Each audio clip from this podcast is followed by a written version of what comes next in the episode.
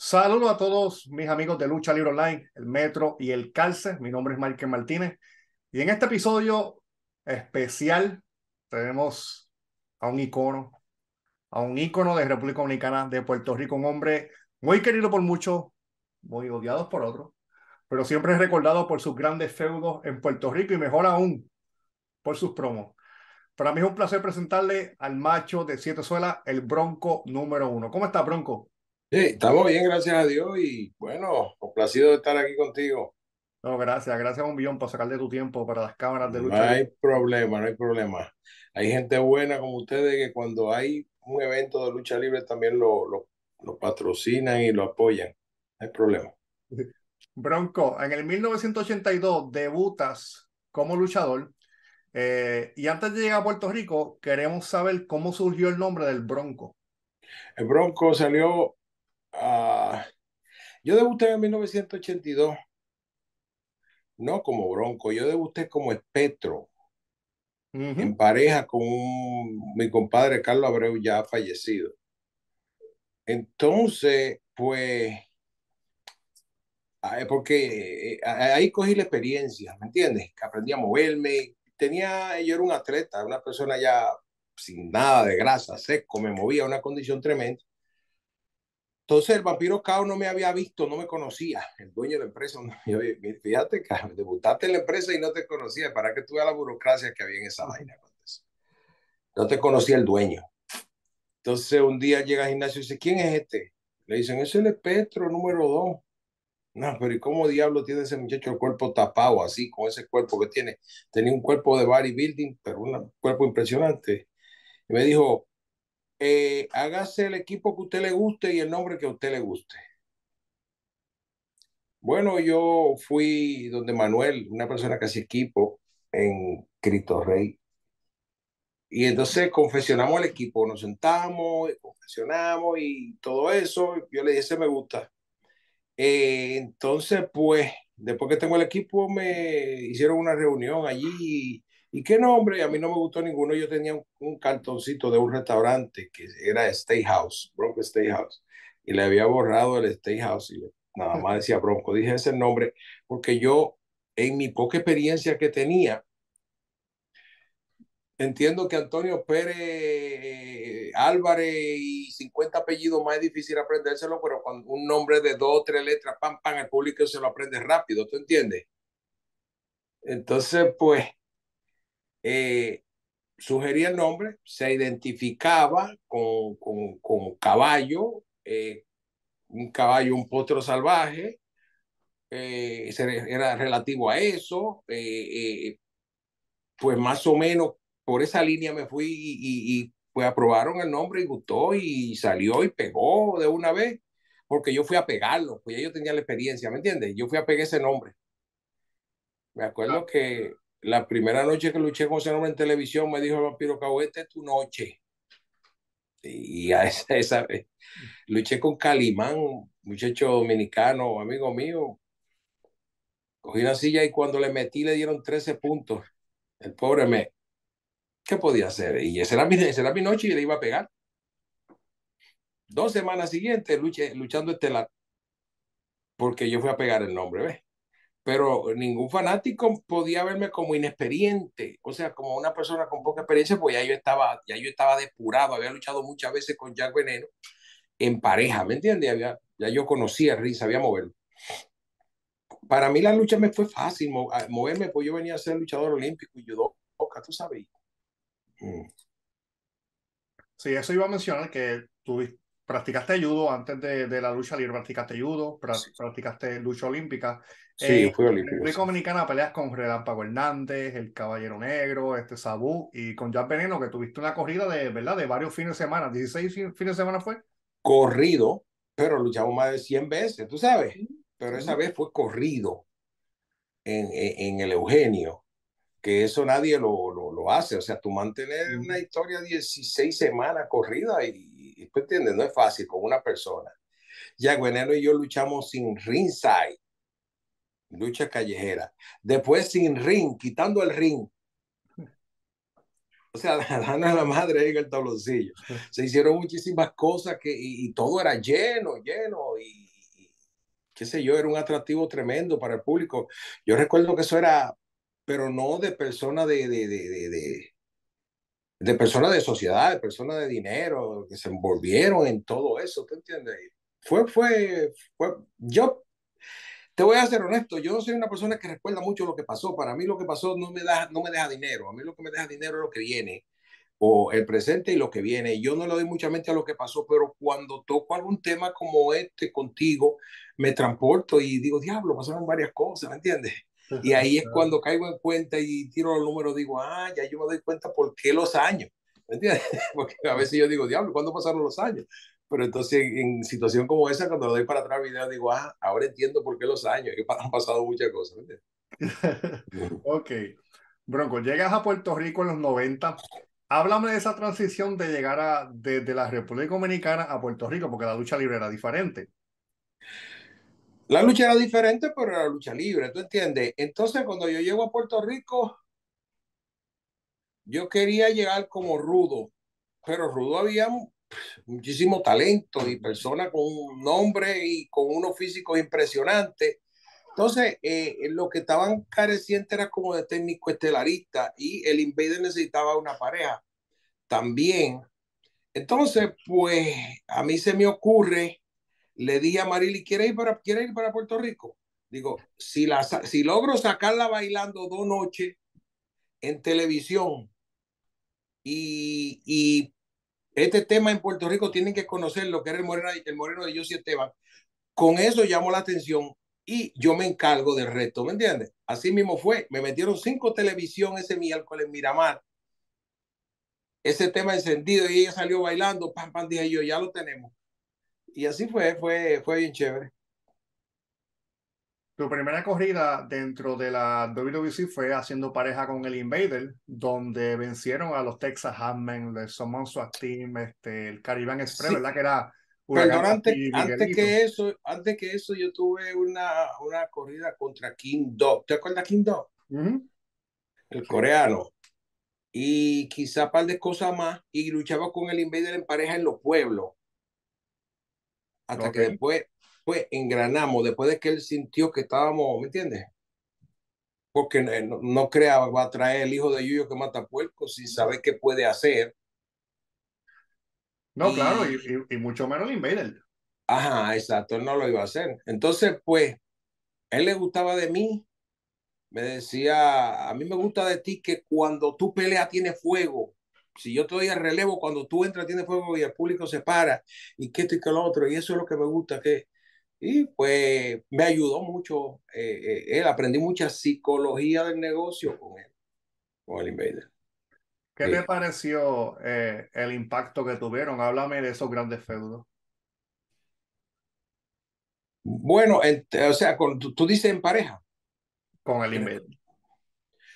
Ah, mira, este, yo te puedo, no sé cómo explicarte, yo soy un tipo de persona que yo las cosas que según van sucediendo y van pasando, ya la voy como archivando. Sé que pasaron muchas cosas eh, grandes, luchamos contra los Samoan Swap Team, luchamos contra los Heartbreakers, ¿te acuerdas? Que era Wendo y Frankie Lancaster, luchamos contra eh, eh, los Texas Hagman, luchamos contra Barbarian y, y Warlord. Warlord eh, que eran de ¿cómo se llamaban? The Power of Pain. Power of Pain, Power of Pain. Sí, luchamos, luchamos mucho, mucho contra Barbarian y Valentine, que hicieron una pareja, un claque que, que pegó bastante también. Eh, eh, luchamos contra muchísimas parejas y yo pongo, si me acuerdo, o sea, si me pongo a darle mente, a buscarlo, sí, le encuentro, pero así simplemente fueron muchas cosas bien que pasaron y no te puedo, tiene que tocarme un punto pan para yo caer en tiempo, porque en verdad, como te digo, las cosas que pasaron para mí, pues. No es básicamente eso, los Texas Hammers los tuviste al lado, peleaste con ellos, Samon Swastin, eh, eh sí. Yo sé que la campaña con los, con los Texas, ah, y los California Stop, Brian Lee, Brian Lee y Tony Anthony, ¿te acuerdas? Eso sí, sí, sí, sí.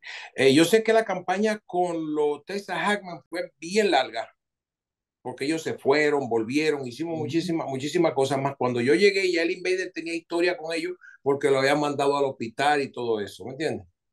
Entonces, cuando yo llegué, ¡pam! que el público eh, vio que yo les respondí al Invader, pues el público dijo, no está solo y ahí vino el apoyo, ¿te entiendes?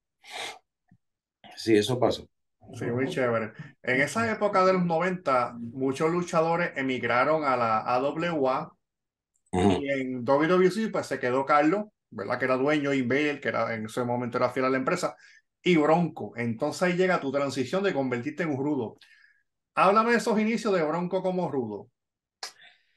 Bueno, mira, lo que pasa es que eso fue algo que a mí se me ocurrió porque yo vi que en el béisbol había una gran competencia, vi que en el baloncesto había una gran competencia, entonces yo vi la rivalidad que había deportiva eh, en cuanto a los deportes entre Santo Domingo y República Dominicana y es lógico porque el puertorriqueño es patriota, el dominicano también, el dominicano que está allí quiere apoyar a su equipo, pero eh, la oficina tenía miedo de que el fanático, el poco fanático dominicano que iba dejara de ir, porque ahora yo soy de esto. Y no, fue lo contrario el dominicano no solo iba, sino que eh, el puertorriqueño se viró totalmente, ¿me entiendes? Entonces lo, lo, metimos porque también uno utilizaba, por lo menos en el caso mío, yo utilizaba el punto que yo entendía que podía eh, eh, hacer que el puertorriqueño fuera a la cancha y se sintiera indignado, ¿tú entiendes? De ahí es que la entrevista, tú sabes dónde toca. A veces toca un botón que es el que hunde el barco, como el de Loíza, pero tú sabes que hay que hacerlo. de eso vamos a hablar ya mismo. Eh, sí, al sol de hoy, 2023, lo vemos todavía en la serie, en la serie del Caribe, ahora en el, en el Baseball Classic. Puerto Rico y República Dominicana. Eh, República Dominicana fue campeón hace ocho años, Puerto Rico segundo lugar, dos veces consecutivas. O siempre está esa, esas esa riñas en los deportes, en baloncesto pasa igual. Así que la lucha libre no es la excepción. Eh, Exacto. ¿Cómo fue trabajar con Eddie Gilbert, eh, Dom Sake, ahora, ¿verdad? Un Hall of Famer conocido como Kane, Dodge Mantel y Abdullah de Butcher? Bueno, eh, imagínate, Eddie Gilbert tenía un nombre tremendo y era un tremendo profesional. Eddie Gilbert era un, un artista en el ring. Dodge Mantel eh, eh, como tú, en cuanto a dirección de compañía, es un creador de cartoon, ¿tú entiendes? Es una persona que tiene una imaginativa tremenda, Deutsch Mantel, y bien cómico. Y, y Kane era un plátano verde. Vamos, Kane fuimos nosotros que lo pusimos en eso. Kane llegó allí más verde que, que una esperanza, ¿tú entiendes? Él lo que hacía era así, señor, no, señor, y no haga esto, ah, cosas así no había, en ese tiempo uno no sentía como, ah, por lo menos en mi caso, oh, yo voy a luchar con fulano. No, no, no. Tú tienes la mente porque tú tienes, eres, la primera persona que tiene que creértelo. No, el que tiene que estar contento es aquel porque va a luchar con el Bronco, no me jodas. Sí. Eh, no, que yo voy a luchar con Gilbert. No, no, Gilbert va a luchar con el Bronco, que se joda él. ¿Entiendes? O sea, y tú te lo crees porque si tú no te crees lo que hace, nadie te lo, te, te lo vas a creer. Claro, claro. Este, en el 94, perdiste tu preciada máscara contra Carlos Colón. Máscara que tuviste por 14 años, eh, tu rostro salió a la luz pública, pero me acuerdo que hacía las entrevistas de espalda, con el sombrero. Sí. Y la gente todavía no podía ver tu cara, entonces eso hizo que la gente fuera a las canchas para, para, sí, porque, para, ver tu cara porque no la podían ver en televisión. Sí, porque Yovica me dijo a mí, oh, tú no tienes cara de gente malo. Digo yo, no, no es cuestión de no tener cara de gente malo, la cuestión es que yo entendía también con la máscara, vamos, la perdí, pero yo entendía con la máscara que había un, ya, ya llegó el momento, ya había madurez como profesional, había un sinnúmero de gesticulaciones que se hacen con el rostro mirada, gesto y todo eso en los rostros, de, los rostros del actor de teatro, ¿no? Que se perdían bajo la máscara. Entonces, yo entiendo que la cara mía no es la cara de un villano, ni tengo una cicatriz arriba un ojo, ni tengo después. Me iba a ser difícil eh, eh, comercializarla, pegarla. Y yo dije, a la que enseñe el rostro, al otro día pues me va a bajar eh, la asistencia y yo vivo de esto, ¿no? Entonces yo duré casi tres meses haciendo la entrevista con un sombrero de espalda. Yo decía, todo tiene que ir a la cancha para ver, para ver. Y se lo decía al público, si no va a la cancha no va a ver este rostro, no así. Y continuó, lo que hizo fue que subió de ahí para allá, ¿tú entiendes? Eh, en vez de bajar la taquilla, lo que hizo fue que subió en lo que yo hacía la movida para, pegar, para pegarme sin máscara, ¿tú entiendes? Cuando ya yo estaba seguro que hice, porque todo en la lucha libre, si tú aprendes a estrategia, aprende a mercadearte, aprende a venderte, a venderte siempre y cuando no sea para alimentar tu ego, sino para alimentar el bolsillo de la, de, del negocio, eh, eh, es válido y aceptable. ¿Tú entiendes? Entonces, pues, yo, si me quitan la máscara, pum, enseño el rostro al otro día, yo sé que no iba a causar, a causar ninguna impresión. Yo, pues, la, hacía la entrevista de espalda, la gente quería verme la cara, iba a la cancha, pero yo, yo me estoy nutriendo con la historia que le voy a vender después de eso y con el rostro que le voy a hacer, ¿me entiendes? Nota tú a veces yo con dolor en el cuerpo, con una silla que se me metió en la cabeza, pero que me abrió la cabeza, le daba un manoplazo al luchador y bañado en sangre, me iba riendo. Eso no hay cosa, no riéndose como serían los luchadores ahora. Ja, ja, ja, ja, ja. ¿Ya viste esa risa, no? No ese tipo de risa, sino simplemente un gesto que el público le llegaba a decir, este hijo de puta, sangrando, mira, así, que este y que lo otro, y míralo cómo va con satisfacción, con una sonrisa en la cara. O sea, el público es la persona que paga, la persona que tú tienes que satisfacer, ¿me entiendes? Pero es la persona que tiene que comprar lo que tú vendes, y si lo que tú vendes no es calidad, olvídate. Luego de eso, eh, pasa la lucha, retiró, retiró versus deportación, eh, que ah. al sol de hoy, Bronco, es considerada como una de las mejores luchas de todos los tiempos en Puerto Rico. Eh, ¿Qué me puede decir de esa gran lucha y rivalidad? Yo, yo te voy a ser honesto, no fue una gran lucha, fue una gran historia para llegar a la lucha. Vamos, fue una gran historia para llegar a la lucha porque se hizo eso y se le dio la importancia que debía dársele y, todo eso. Y la asistencia no ha sido roto ese récord ahí en Cagua, pues nunca, ¿me entiendes? Pues fue tremendo en cuanto al trabajo, pero después que la gente está ahí, la gente no va a buscar que se, se den golpes. El público lo que está esperando, ¿quién, ¿a quién le van a contar tres? ¿Me entiendes? Cualquier cosa que tú hicieras encima de ese ring era irrelevante lo único que el público quiere ver es ya cuéntele el que sea, pero que no sea Carlos, ¿me entiendes? Entonces fue fácil en ese sentido, sí.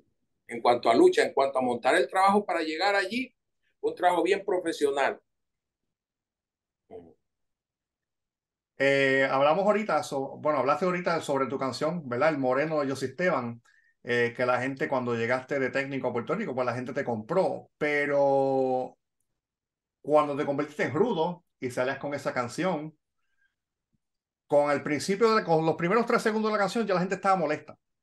Sí. Y yo me puse a analizar, ¿y por qué la gente con tan simple, con los primeros tres segundos? Y me puse a pensar, es que recuerda que al final del día el merengue mató la salsa. La salsa que se había trabajado en Puerto Rico.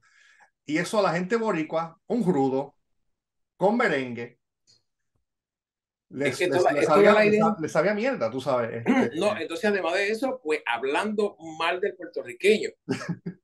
Porque es que, eh, es que todo lo que va a salir en ese momento encima de ese ring que el público va a ver es la identidad de otro país que te está molestando en tu casa, ¿tú entiendes? Y que tú tienes que verlo y que viene a pelear, a combatir a uno de, de, de tu país, que si el de, tu, el de su propio país le da al final le va a dar por lo menos un mano plazo y lo va a dejar tirado, ¿entiendes? Entonces, pues agarrar un micrófono y después estrujarlo y decirle todo lo que... Eh, eh, ¿Tú entiendes? Es cuestión de eso, de tocar los puntos y llegar, sí. Sí, la cosa no es hablar. La cosa no es hablar, la cosa es llegar y hacer el trabajo, porque... No, no es hablar. Es que, es que los muchachos están perdidos con eso. Es que si tú te pones a ver el invader número uno, ¿verdad? El Invader es uno de los luchadores que habla más estrellado, más campesino, vamos. Pero es el luchador que mejor te lleva el mensaje. Es tocar los puntos. Simplemente tocar los puntos, ¿me entiendes? Agarrar algo que parezca y hacer lo que sea. Eso parece, quizá no sea, pero lo voy a hacer que sea. Ya, eso es, eso es lo elemental para, para la lucha libre. Sí. Tienes un micrófono mega privilegiado y hay muchos videos de tus promos y Bronco, en mi opinión, son las mejores promos en la historia de Puerto Rico, de la lucha libre puertorriqueña. Y es porque no tan solo insultaba a la gente finamente, porque ahora la gente pues usa un vocablo, ¿verdad? Más sucio, eso. Tú lo hacías finamente, pero a la misma vez te burlabas y que causara gracia también. Entonces, diciendo frases que no estamos acostumbrados a, a, escuchar en Puerto Rico. Eso, Refranes. eso hacer promo. ¿Tú la estudiaste o es tu forma de ser o te sale natural? No, no, no. En la promo, no, yo, cuando yo llegaba, que cogí el micrófono, yo no tenía en la mente nada de lo que iba a decir. Aunque tú no lo creas. A entrevista, Bronco. Ah, sí, voy a entrevistar, déjame ponerme la ropa. Yo no sabía lo que iba a decir. Yo tenía un punto, sí. Siempre un punto. Tú tienes que tener un punto. Y si tú ves la entrevista de, de eh, por lo regular, el técnico nunca hacía entrevista, primero que yo, ninguno. Ni yo se lo permitía, porque yo iba a explotar todo lo que él dijera y lo iba a joder. ¿Tú entiendes? Eso, eso no funciona.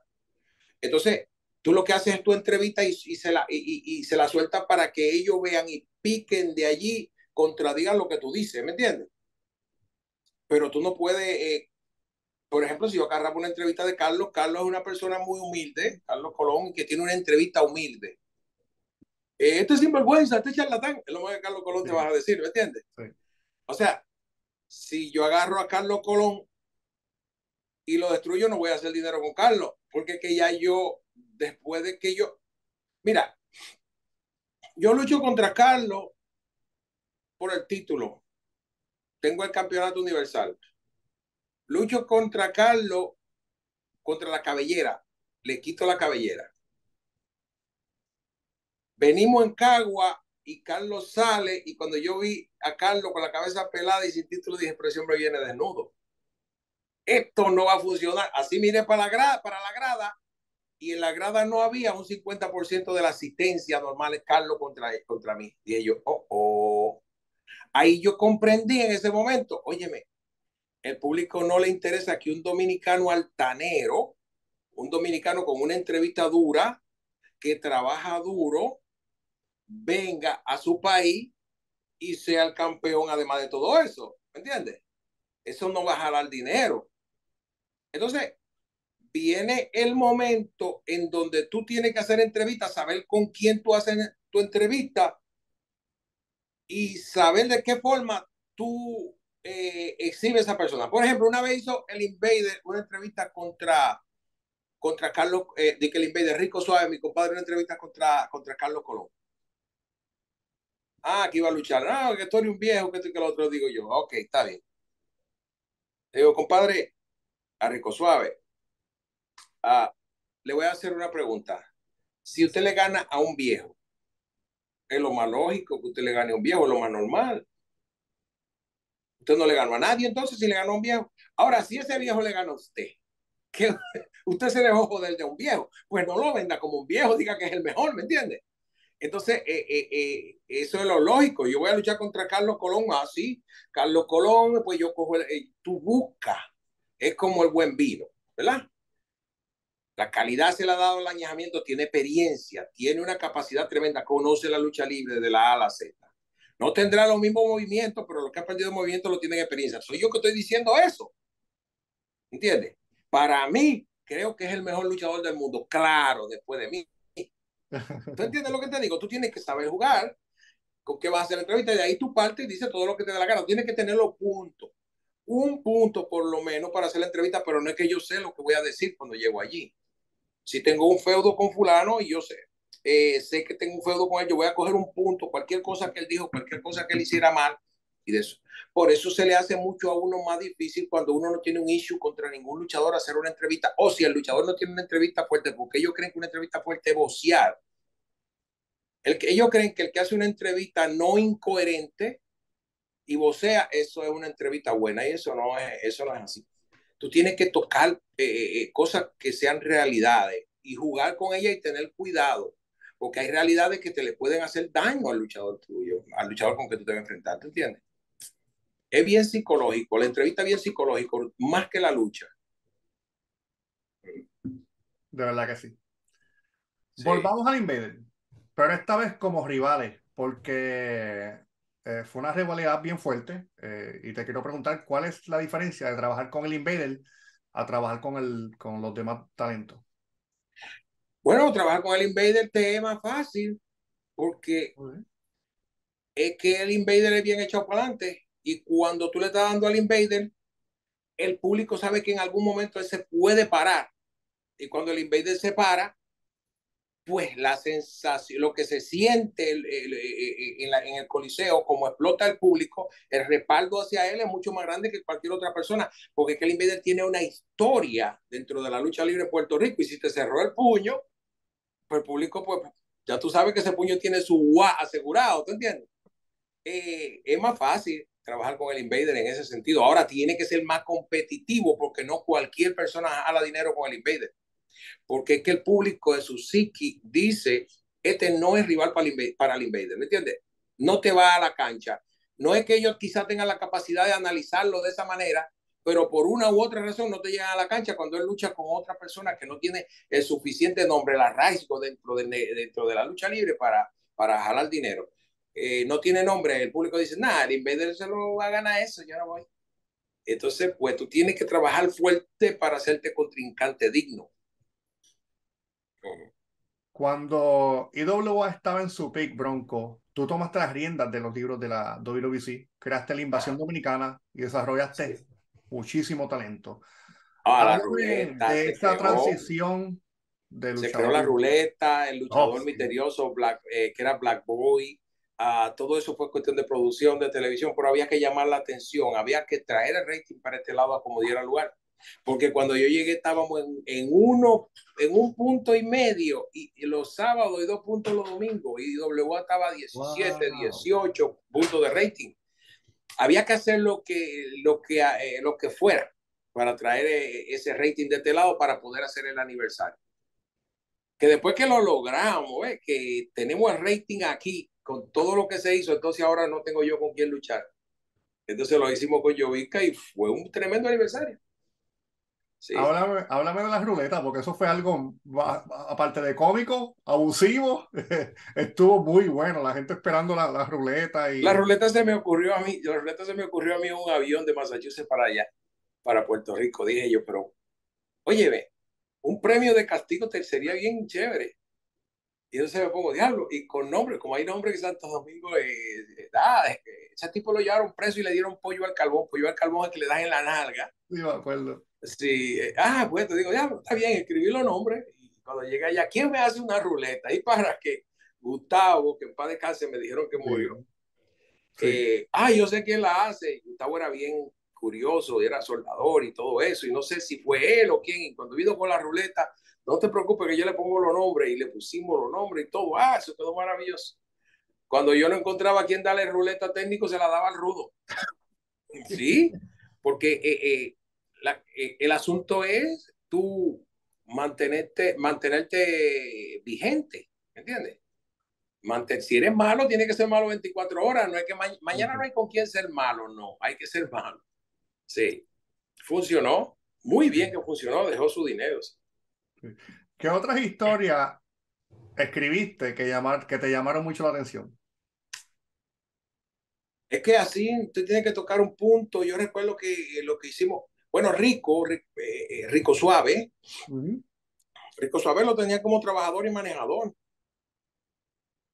Y con Rico Suave y la persona que era su acompañante en ese tiempo, no sé si era su esposa o su mujer o qué, pues hicimos algo que impactó muchísimo y, y llenamos, llenábamos los coliseos. Yo recuerdo que viernes, sábado, domingo, lleno en todos los lados, Rico Suave y, contra el Bronco y pero el público no iba porque Rico Suave le garantizara a ellos un triunfo, sino para ver el hombre reivindicarse delante de su pareja, eh, dignificarse, ¿no? Y fue lleno, duramos un par de meses, que era muy bueno. funcionó bastante y muchísimas cosas más que ahora sí no me pasan por la mente. Sí, mucha gente, mucha gente no creía en Rico y tú lo hiciste, tú creíste. No, funcionó, sí, funcionó. El diamante Black Boy, ¿te acuerdas? Sí. La, primera Claro. Sí, y cuando yo vengo con esa idea todo el mundo, ¿qué? Eh, fulano, no, digo yo sí, yo lo he visto trabajando y él es bueno, no le daba el break. Y funcionó también el diamante, bien, y todo eso. Porque recuérdate cuando pasó eso, ¿a quién tenía yo? Allí en el camerino, Tommy Diablo, Alex Montalvo, chamaquito, el diabólico, ese que, muchacho que es como si fuera un hijo mío, el diabólico, un hermano más pequeño, que le tengo su, y a Tommy también, y el mismo Alex, Chris Joel, no, recuerda que era con eso que estábamos corriendo, eso era lo que había. Eh, Pablo, Pablo Marqués, que también era un chamaquito, jovencito, ¿tú entiendes? Era una, una niñería lo que había ahí. Ahí lo que había un jardín de niños en WWC, prácticamente, sí. Bronco, vamos a, a, la anécdota. Quiero que nos cuentes eh, cuando te quemaron la guagua en Loíza. ¿Qué fue lo que pasó? Pasa que nosotros luchamos en Loíza y era una canchita bien paupérrima en cuanto a, en cuanto a asistencia de público. Y íbamos una vez así, cada X tiempo, y no era, tenía 800, 900 personas, una cancha de capacidad para 4 mil personas más o menos. Entonces la cogía un domingo que, que yo vi que no quería ir lejos, ¿me entiendes? Yo le dije, vamos a llenar a, a, Loisa, pero necesito seguridad. Entonces yo hice una entrevistita, ah, que me dijo el profe, vamos a estar en Loisa. Yo digo, Loisa, ¿cuál es Loisa? Loisa aldea, oh, una aldea. Ah, es un pueblecito de negro que hay mucha gente que parece Haití, este que el otro, ¿me entiendes? Pero yo estoy tocando eso porque yo sé que eso lo vas a molestar y lo va a hacer. Entonces, pan, hice la entrevista arriba de eso yo iba contra Carlos. Y entonces hice una entrevista fuerte, pam, pam, pam, pam, arriba de ese comentario, ¿me entiendes? Que fue a propósito, pero yo sé que va a ir gente, pero necesito la seguridad. ¡Pum! Se llenó. Pero las personas que habían ahí, yo no calculé eh, eh, el hit que ellos eh, se, se cogieron con lo que yo dije. O sea, fue un hit tremendo que, que, que me eché y entonces se pusieron, de se pusieron incontrolables. Allí, pues, tú sabes que no fue la guagua el problema, el problema más grande fue el ojo mío. Perdí, de ahí para acá yo he perdido un 30% de ese ojo, que me lo sacó un botellazo, que quemaron el vehículo, que ahí tuvieron que llegar como 14 patrullas de la Fuerza de Choque para sacarme de ahí. Bueno, el jefe de la patrulla era Tondel, que todavía no luchaba, todavía ni practicaba así. Y nada, fue una noche bien, bien fea. Y de ahí seguimos yendo a Loíza, pero ya yo iba con, con la fuerza de choque alrededor mío, el ring rodeado de, de, hombres con metralladores, con cosas así, era que podíamos luchar. Allá había un chamaco que era una persona que tenía su, su, su mundo lleno de cadena, estaba en una silla de ruedas. Y me dijo un policía a mí, este bronco, saluda a fulano para que no te maten aquí y yo fui y lo abracé, al tipo me abrazó. Ni me aplaudieron, ni me abucharon, más nunca. Y la semana siguiente no fue nadie. Wow. El tipo era un bichote, tú sabes, de allí. Más nunca se cayó, lo hice. Dije, qué bueno, así tenemos que volver para acá. Porque la verdad es que era difícil. Llegó un tiempo en donde yo tenía que ir a todos los cuarteles de cada pueblo y dejar mi, mi carro allí, porque me lo destruían los fanáticos. Él no hizo quemar la guagua, pero a mí se me subían arriba los carros 10 tigres y le pegaban el techo del, del, asiento, tú sabes, cada rato. eh, sí, fue, me tirotearon varias veces también. ¿De, de verdad? Wow, eso, sí, eso no lo sabía. Sí, en la carretera de Bayamón, de Bayamón a San Juan por la vieja, me tirotearon una vez en la cuesta Calle y me, me tirotearon también. Anda, pa'l carajo subiendo de, de Ponce para, para, para San Juan. San Juan. En la cuesta calle como a las 12 de la noche, ¡pam, pam, pam, pam! Me tirotearon, ¡bronco, cabrón! Y así también fue en, en, en, la de Bayamón, como a las 2 de la mañana, Yo maticaba tabaco, se me acabó. Dije, voy, a entrar al 7-Eleven a comprar tabaco aquí a San Dulce. Mano, y cuando me tiré por la carretera vieja, ¡tan, tan, tan, tan, cabrón! Era así. Wow. ¿Eh? wow eso, eso no, esos datos no lo sabía. Sí, eso pasó. Wow, brutal, brutal. No, no, era caliente la pelota en ese tiempo, era caliente, era, era difícil. Pero uno se lo disfrutaba, la adrenalina y la... Ay, Dios mío. Con la experiencia que uno tiene ahora, uno no, no, no, no se tira esa maroma, pero en aquel tiempo era un disfrute, tú sabes que todo el que estaba ahí te odiaba, tú sabes. Tengo 10 mil personas o 20 mil personas en un coliseo, nadie de lo que está ahí me quiere. Está bien, no hay problema. Eh, eh, y tú hacer una entrevista y coger ese micrófono y burlarte de ellos y joderle la vida, decirle analfabeta, decirle de todo ahí.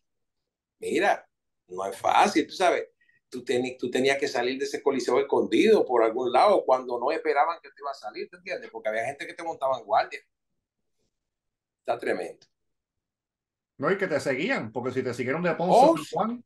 Oh, sí, sí, sí, sí. había mucho que había mucho. Esperando, y esperando el trayecto perfecto porque calle y no hay electricidad. O sea, lo, no hay poste. Eso es oscuro, oscuro, oscuro. Montaña oscura. Ahí no pasa policía y no pasa nada. Sí, sí, Entonces yo un jodido Cadillac. Tú sabes, un Cadillac con un motor 5 litros, vamos, sí, bien. Pero si es que Cadillac tiene 3 toneladas prácticamente, uy, uh, unos chamacos en Toyotica .8 preparado. ¡Pam, pam, pam! ¿Qué tú vas a agarrar? ¿Ah? Ese Cadillac lento, ahí, uh, que lo que pareciera un barco. No. Ay, bendito. Tremenda anécdota esa. Pero nada, fueron muchas cosas. Mm. Sí, no. Te quería preguntar, eh, tú con tantos años de experiencia, viste nacer y, y, crecer, ¿verdad? El desarrollo del personaje de Rey González. Hoy día es un veterano, una leyenda y, y ver que está corriendo la WBC administrativamente como creativo. ¿Qué tú piensas de eso? No puedo pensar nada porque en realidad no he visto lo que está pasando en WWC. No he visto nada. No estoy, no estoy eh, mirando lucha libre, estoy bien relajado. ¿Por qué no estoy mirando lucha libre? Porque sé muy poca la cosa que me puede impresionar con respecto a lo que hagan. Y otra es que hay muchas cosas que lo pueden incomodar. Entonces, eh, lucha libre hoy se ha convertido en ego, en decir yo soy, aunque no se jale dinero, porque si tú eres, tienes que llenar. Ah, yo he ido al Coliseo, que 10 luchadores cogen el micrófono y los 10 dicen que el mejor luchador de todo el mundo, el mejor luchador de Diablo, si son tan buenos todos, porque estamos vacíos, porque no está lleno, ¿me entiendes? Entonces, no, no tengo ningún eh, eh, eh ninguna opinión con respecto a lo que Rey González está haciendo, porque la verdad es que no he visto, no lo he visto. No es que lo esté haciendo ni bien ni mal, no lo he visto definitivamente. Ok, ok. Fair enough. Eh, pero está metiendo gente, está metiendo gente. Sí, WWC ha, ha mejorado, pero bastante a lo que estábamos viendo, el producto que estábamos viendo hace unos últimos años atrás.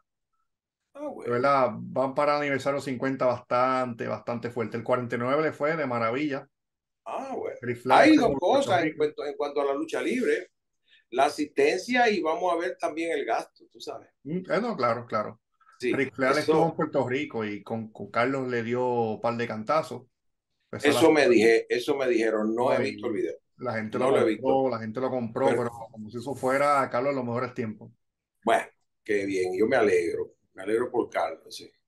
¿Cuán importante es que la WWE cumpla sus 50 años de trayectoria? Bueno,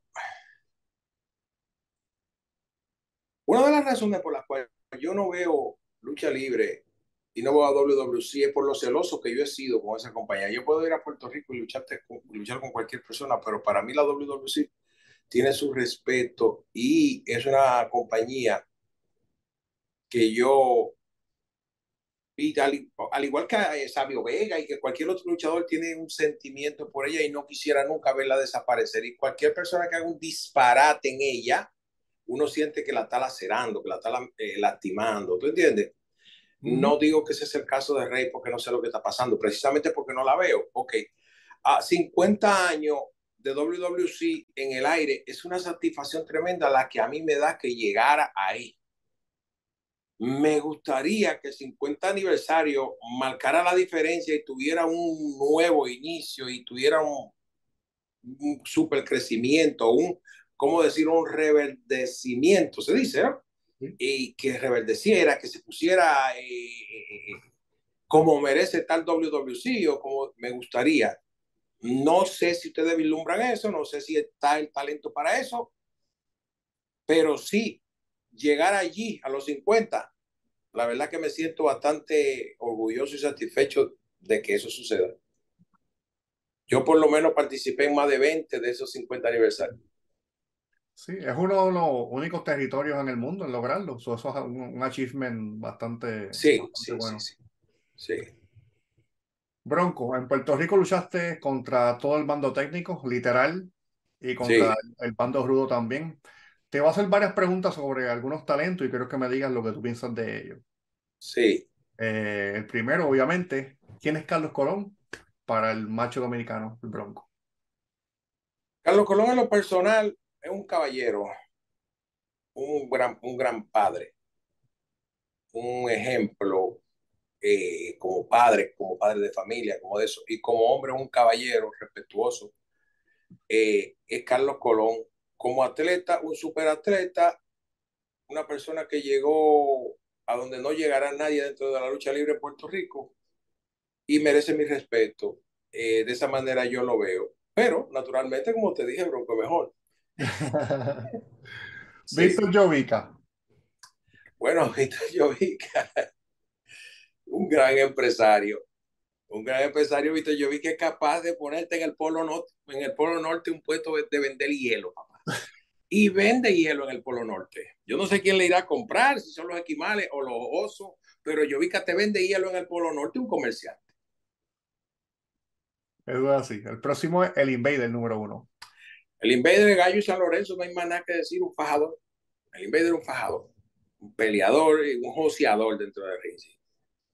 Chiquistal. Ah, Chiquistar es un ángel. Chiquistar es el luchador que nadie va a poder decir nunca. Lo dijo Chiquitar. Chiquitar fue que habló mal. Chiqui no habla mal de nadie. Chiqui es una cura. Chiqui es un bonachón. Muy talentoso, muy, le ha sido de, de mucha utilidad a la lucha libre. Muy talentoso, sí, pero Chiqui. Chiqui es una persona que nada más le hace daño a Chiqui. Está vigente todavía. De hecho, quiere luchar contra el Invader en, en aniversario 50. Ah, yo lo felicito. Que preparen el ring y lo refuercen porque la verdad que son el peso de los años lo puede romper. Entre Chique y el, y el Invader ponemos los años en carrera y le damos en retrospectiva y nos encontramos con Colón entrando de nuevo. Ay, el, el último es Rey González. Rey González, buen luchador, es un buen luchador, buen trabajador. Eh, sí, un buen trabajador, Rey González. Ok. Sí, con él hice buena lucha también y todo Sí, eso. sí. No, claro. Sí. Eh, Bronco, recientemente estuve entrevistando a Ricky Santana y me mencionó eh, que la WWC debe tener un salón de la fama, ¿verdad? Con tantas superestrellas de calibre mundial que han pasado por la empresa. Eh, ¿qué tú opinas al respecto? Bueno, si ellos consideran que deben hacerlo, pues sería bien. Un salón de la fama, bien. ¿Quién lo vas a tener? ¿Quién lo vas a poner? Yo vi que va a sacar de su bolsillo para poner, para alquilar un local o, tener, o comprar un local para poner el salón de la fama de la lucha libre. No. Tú sabes que él no va a hacer eso, ¿verdad? Yo vi que no vas a coger dinero de lo de él para poner, hacer el salón de la fama de lucha libre. No lo vas a hacer. Bueno, de que la compañía sea merecedora de tenerlo, es otra cosa. 50 años sería eh, eh, el momento idóneo, tú sabes, el momento idóneo para decir, oh, el Salón de la Fama de la Lucha Libre, pero eso conlleva un sinnúmero de gastos, vamos. Hay que alquilar, hay que hacer cada vez, cada, eh, todos los años, cuando se vaya a hacer el meeting y lo de eso, hay que poner dinero para llevar a fulano, volar a fulano de tal parte, eh, hay que hacerle un anillo, por lo menos que sea Brody Natuel, que carro, pero dorada, tú sabes. o sea, que estoy hablando de, de gasto, que quién va a incurrir en ello, vamos. Vamos a ser realistas, no nos engañemos. ¿Ah? ¿Qué tú crees? Eh, métele, métele, dale dale de eso, güey. Yo no estoy haciendo entrevista contigo, yo lo que estoy aquí es, es, ¿no verdad? Vamos a estar claros. ¿Mm? Viste que tú, eres el caballo en el micrófono, no hay break. No, no, no, no, no. es que estamos bufiando aquí, ¿tú entiendes? Eh, nosotros no estamos haciendo entrevistas de esto de que con el pollo parado ni nada. Nosotros estamos bufiando aquí. Eh, eso conlleva un sinnúmero de gastos que no creo que nadie esté dispuesto en este momento a hacerlo. No son los mejores momentos de la compañía, ah, ni siquiera para pagar talento, mucho menos para sacarlo, buscar una infraestructura, prepararla, tales cosas, un, como un pequeño museo, la foto de fulano, esto, mantener eso vigente y volar cantidad de luchadores cuando se vayan a hacer la premiación, buscar un hotel para hacer esa premiación, mandar a hacer los anillos, que hay que hacer unos anillos, hay que hacer un anillito, tú sabes, hay que hacer un anillo. No, no es posible, vamos a ser realistas. ¿ah? ¿Tú lo visualizas? ¿O lo quita ya de una vez, lo elimina? Sí, ya. Ricky, las, las, palabras de Ricky Santana que ya... No, no, no, está bien, la idea de Ricky está bien la idea de Ricky está bien, pero como que no creo. Ok, te tengo una última pregunta. Sí, dale. ¿Te gustaría regresar a WC para el aniversario 50? No me importaría, tú sabes, no. mira, hay una cosa que yo no negocio con nadie, tú sabes, se llama mi paz espiritual. Yo sé lo que es paz espiritual ahora. Ahora y en los últimos años estoy tranquilo ah, yo no regreso, yo no hago ninguna cosa dentro de la lucha libre por ir, leído a Sabio, a, a IWA los últimos tiempos, pero ya no me hace sentido llegar a un lugar, ¡eh, luchó! ¡ah, lo aplaudieron! No, no, no, no, no, no hay si no hay fundamento, si no hay forma, espérate, se va a hacer X cantidad de dinero en X cantidad de tiempo, con que con este plan de trabajo tan, tan, tan, tan, tan. Y de esa X cantidad de dinero, señor Bronco, usted se va a llevar X cantidad de dinero. No, no, no tiene sentido ya ponerse en eso. Ok. La vida, la vida, de mi punto de vista, ¿entiendes? Es bien fácil la vida se basa en lógica, matemática y sentimiento. Puede mezclar la lógica con el sentimiento, ¿verdad? Ahora, si mezclaste la matemática con el sentimiento, entonces eso da chapeo, como dicen en Santo Domingo, te están chapeando. No funciona. Sentimiento y matemática no camina. Lógica camina. La vida, para mí, está basada en eso. Lógica, matemática y sentimiento. Ah, sentimiento por WWC lo tengo. Siento por WWC tremendo. La lógica me dice que no por ese sentimiento voy a hacer lo que no quiero hacer. Y la matemática me dice que si los números dan buenos y hay perspectiva de hacer dinero, podría ser. ¿Me entiendes? Es mi punto. Tremendo punto. Bronco, eh, unas últimas palabras para las miles de personas que están viendo esta entrevista eh, especial. No le llame entrevista, llame, llámale este gufeo. Sí, no, ya, ya está un vacilón. sí, no, nada, este. Eh, uno no puede sentir que lo están mirando en este momento porque ya la forma de, de, de el feedback tú lo sientes al tiempo. Pero nada, la persona que se dignen en ver esta entrevista y que te den, que le den el apoyo a ella, yo me siento totalmente satisfecho y agradecido con todo el que ha sido fanático de la lucha libre y que ha respondido de una forma u otra. Y, y si la ven en algún momento, que yo sé que la van a ver varias personas que me digan, oh, te vi allí, que esto y que lo otro, me lo gocé, eso me da satisfacción también. Y nada, a ti que te gusta la lucha libre, pues sigue perseverando, dale para adelante, que esto algún lado sale. Cuídate, papá. Gracias por tu tiempo, Bronco. Así que este es Mike Martínez y el Bronco número uno. Hasta la próxima. Hasta la próxima, papá.